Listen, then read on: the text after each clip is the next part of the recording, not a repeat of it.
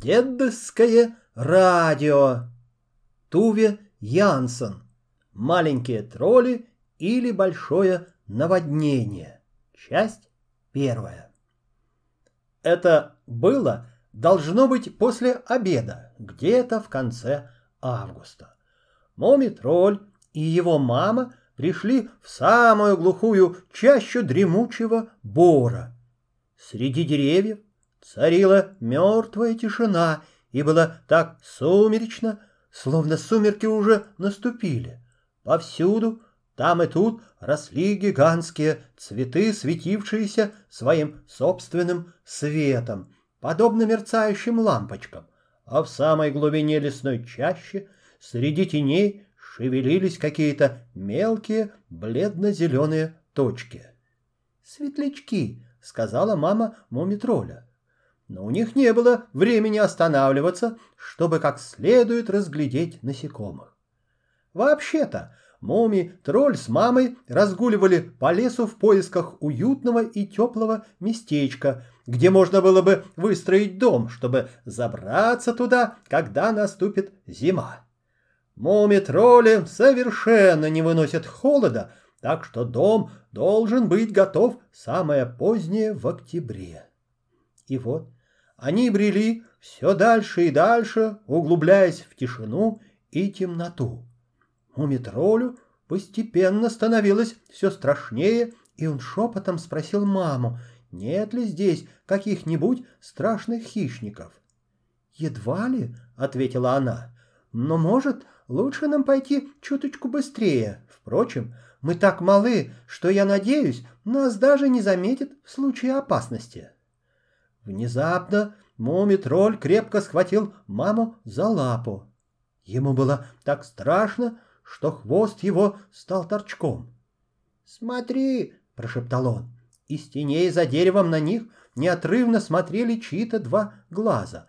Мама сначала испугалась, да-да, и она тоже, но потом успокоила сына. «Наверное, это очень маленький зверек. Погоди, я посвечу. Понимаешь, в темноте все кажется страшнее, чем на самом деле.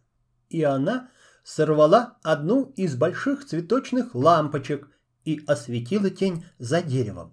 Они увидели, что там в самом деле стоит очень маленький зверек, и вид у него вполне дружелюбный и чуточку испуганный. «Вот видишь», — сказала мама. «Кто вы такие?» — спросил зверек. «Я Мумитроль», — ответил Мумитроль, который уже снова успел стать храбрым.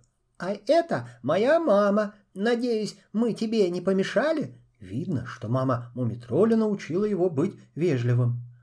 «Пожалуйста, не беспокойтесь», — ответил зверек. «Я сидел тут в страшной меланхолии и так хотел кого-нибудь встретить. Вы очень спешите?» «Очень», — ответила мама Мумитроля. Мы как раз ищем хорошее солнечное местечко, чтобы построить там дом. Но, может, ты хочешь пойти с нами?» «Еще бы мне не хотеть!» — воскликнул маленький зверек и тут же подскочил к ним. «Я заблудился в лесу и не думал, что когда-нибудь снова увижу солнце». И вот они уже втроем пошли дальше, взяв с собой огромный тюльпан, чтобы освещать дорогу. Однако же Тьма вокруг все больше и больше сгущалась. Цветы под деревьями светились, но уже не так ярко. А под конец угасли и самые последние из них. Впереди тускло мерцала черная вода, а воздух стал тяжелым и холодным. «Какой ужас!» — сказал маленький зверек. «Это болото, туда я боюсь идти». «Почему же?» — спросила мама мумитроля а потому, что там живет большой змей. Очень тихо, боязливо оглядываясь по сторонам, ответил маленький зверек. «Чепуха!» — усмехнулся Мумитроль, желая показать, какой он храбрый. «Мы так малы, что нас верно и не заметят. Как же мы отыщем солнце, если побоимся перейти болото? Давай, пошли!» «Только не очень далеко», — сказал маленький зверек. «И осторожно!» Тут действует наш собственный риск, заметила мама. И вот они как можно тише стали перепрыгивать с кочки на кочку. Вокруг них в черной тине что-то пузырилось и шепталось, но пока горел, подобно лампочке тюльпана, они чувствовали себя спокойно. Один раз мумитроль поскользнулся и чуть было не упал, но в самый последний момент мама подхватила его. «Придется дальше плыть на лодке», — сказала она. «Ты совсем промочил ноги. Яснее ясного, что ты простудишься». И, вытащив из своей сумки пару сухих носков для сына, она перенесла его и маленького зверька на большой круглый лист белой кувшинки. Все трое, опустив в воду хвосты словно весла, стали грести, плывя вперед по болоту. Под ними мелькали какие-то черноватые существа, сновавшие туда-сюда между корнями. Они плескались и ныряли, и над ними медленно, крадучись, проползал туман. Внезапно маленький зверек сказал «Хочу домой». «Не бойся, зверюшка!» — дрожащим голосом успокаивал его мумитроль. «Мы споем что-нибудь веселое и...» Тот же миг их тюльпан погас и стало совершенно темно. А из кромешной темноты донеслось какое-то шипение, и они почувствовали, как лист кувшинки закачался. «Быстрее! Быстрее!» — закричала мама мумитроля. «Это плывет большой змей!» Еще глубже, засунув хвосты в воду, они стали грести изо всех сил так, что вокруг носа их лодки бурно заструилась вода.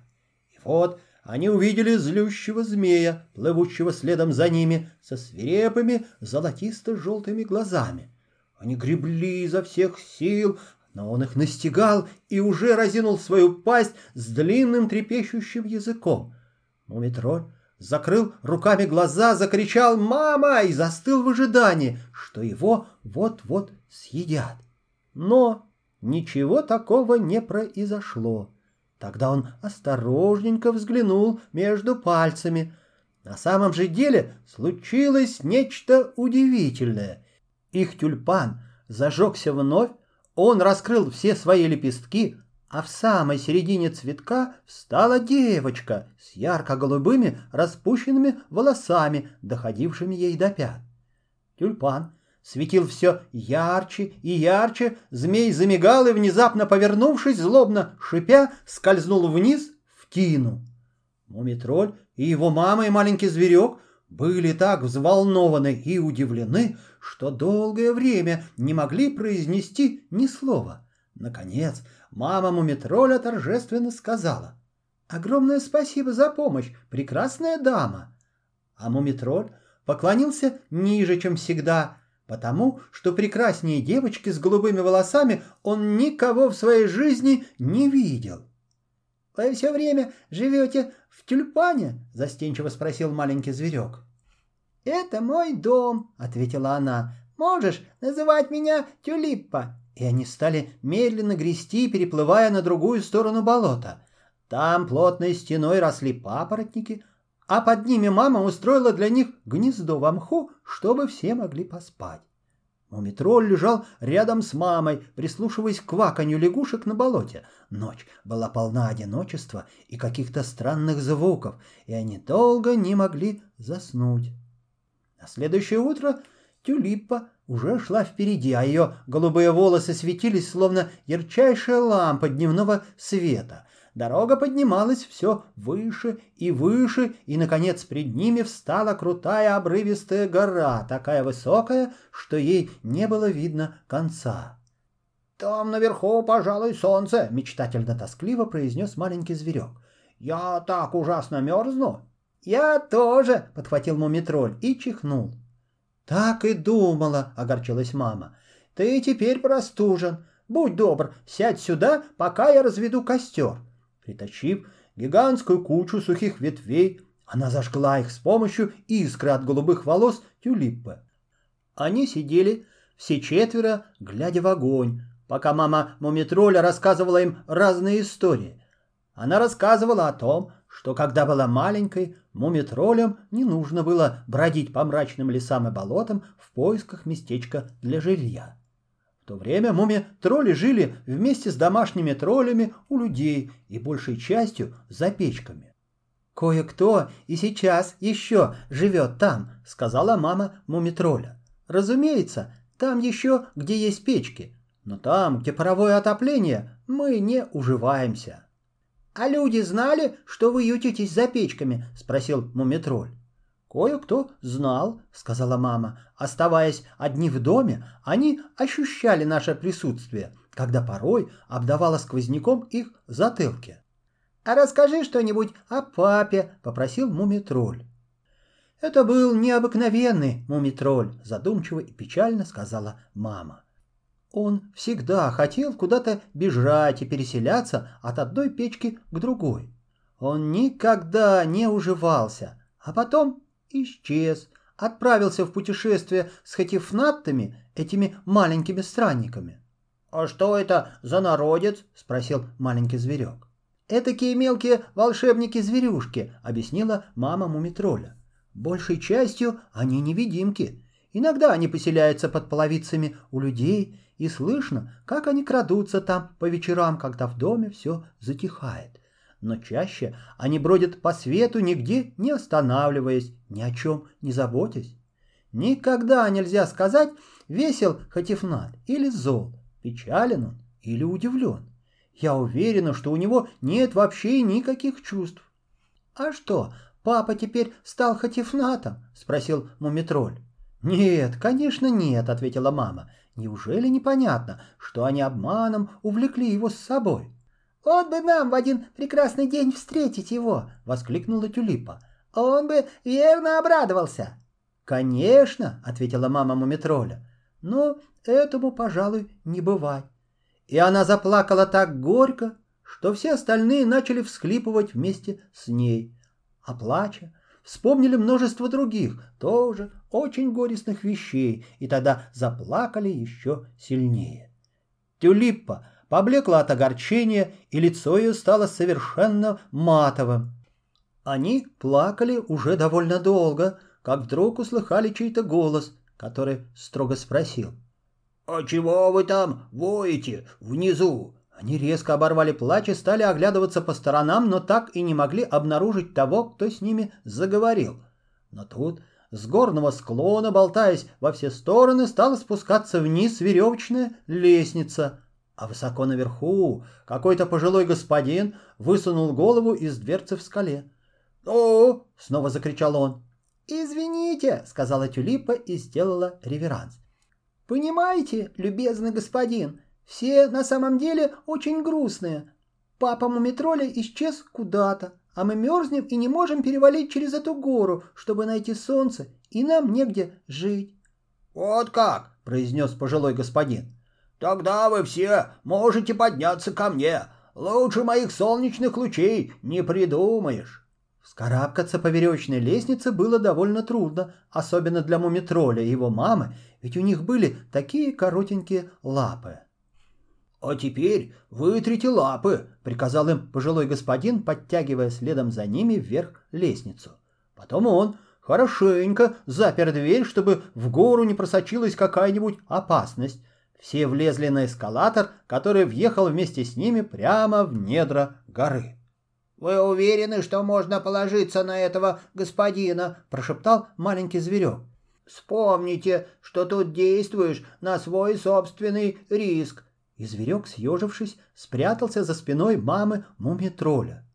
Тут в глаза им ударил яркий свет, и эскалатор въехал прямо в удивительнейшую местность. Им открылся чудесный ландшафт. Деревья искрились красками и ломились от невиданных фруктов и цветов, а под ними в траве простирались ослепительно белые заснеженные лужайки. «Привет!» — воскликнул Мумитроль и побежал, чтобы влепить снежок. «Осторожно, он холодный!» — закричала ему мама. Но, погрузив руки в снег, он понял, что это вовсе не снег, а стекло. А зеленая трава, треснувшая под его лапами, была сделана из тонкой сахарной пряжи. Повсюду вдоль и поперек, как попало, текли по лугам разноцветные ручьи, пенясь и журча над золотистым песком дна. «Зеленый лимонад!» — кричал маленький зверек, наклонившись к ручью, чтобы напиться. «Это вовсе не вода, это лимонад!» Мама же Мумитроля подошла прямо к совершенно белому ручью, потому что она всегда очень любила молоко. Это свойственно большинству мумитролей, по крайней мере, когда они становятся чуточку старше. Тюлиппа бегала от одного дерева к другому, набирая полные охапки карамелек и плиток шоколада. А стоило ей сорвать хоть один из сверкающих фруктов, как на его месте тотчас вырастал новый. Забыв все свои огорчения, они бежали все дальше и дальше вглубь заколдованного сада. Пожилой господин медленно шагал за ними и, казалось, был очень доволен. «Все это сделал я сам», — сказал он. «И солнце тоже». Когда они внимательно поглядели на солнце, то заметили, что оно и в самом деле не настоящее, а всего лишь огромная лампа с бахромой из золоченой бумаги. «Вот как?» — разочарованно произнес маленький зверек. «А я-то думал, это настоящее солнце. Теперь я вижу, что оно светит чуточку искусственно». «Ничего не поделаешь, лучше не получилось», — огорчился пожилой господин. «Но уж садом-то вы довольны?» «Конечно, конечно!» — выпалил мумитроль, который как раз занимался тем, что поедал мелкие камушки. Правда, они были сделаны из марципанов. «Если захотите тут остаться, я построю вам дом из высоченного торта», — сказал пожилой господин. «Мне иногда бывает скучно в одиночестве». «Это было бы очень мило с вашей стороны», — сказала мама мумитроля. Но если вы не обидитесь, нам, пожалуй, придется продолжить путь. Мы как раз собираемся построить себе дом там, где светит настоящее солнце. «Нет, останемся здесь!» — закричали в один голос Мумитроль, маленький зверек и Тюлипа. «Хорошо, хорошо, детки!» — успокоила их мама Мумитроля. «Там видно будет!» И легла спать под деревом, на котором росли шоколадки. Проснувшись, она услыхала ужасные жалобные стоны и тотчас поняла, что это у ее мумитроля заболел живот. С ним это случалось довольно часто. От всего, что съел мумитроль, животик его раздулся, стал совершенно круглым и страшно болел. Рядом с ним сидел маленький зверек, у которого от всех съеденных им карамелек заболели зубы, и стонал он еще громче, чем мумитроль. Мама Мумитроля не стала брониться, а вытащив из своей сумки два разных порошка, дала каждому тот, который был ему нужен, а потом спросила пожилого господина, нет ли у него какого-нибудь бассейна с вкусной горячей кашей. «Нет, к сожалению, нет», — ответил он, «но зато есть один со взбитыми сливками, а один с мармеладом». «Хм-хм-хм», — хмыкнула мама, Теперь вы сами видите, что им нужна настоящая горячая пища. А где тюлиппа? Она говорит, что не может заснуть, так как солнце никогда не заходит, огорченно сказал пожилой господин. Как грустно, что вам у меня не нравится. Мы вернемся, утешила его мама Мумитроля. Но нам надо, пожалуй, выйти на свежий воздух. И, взяв лапки Мумитроля и маленького зверька, она позвала тюлипу. «Может, вам лучше воспользоваться горкой для катания?» — вежливо предложил пожилой господин. «Она тянется наискосок через гору и выходит прямо к солнцу». «Да, спасибо», — сказала мама Мумитроля. «Тогда до свидания». «Тогда до свидания», — попрощалась и Тюлиппа. Мумитроль и маленький зверек ничего сказать не могли, потому что им было ужасно худо. «Ну что ж, как вам угодно», — ответил пожилой господин и они с головоокружительной быстротой помчались с горки для катания. А когда вышли с другой стороны горы, голова у них пошла кругом, и они долгое время сидели на земле, приходя в себя. А потом стали оглядываться по сторонам. Продолжение следует.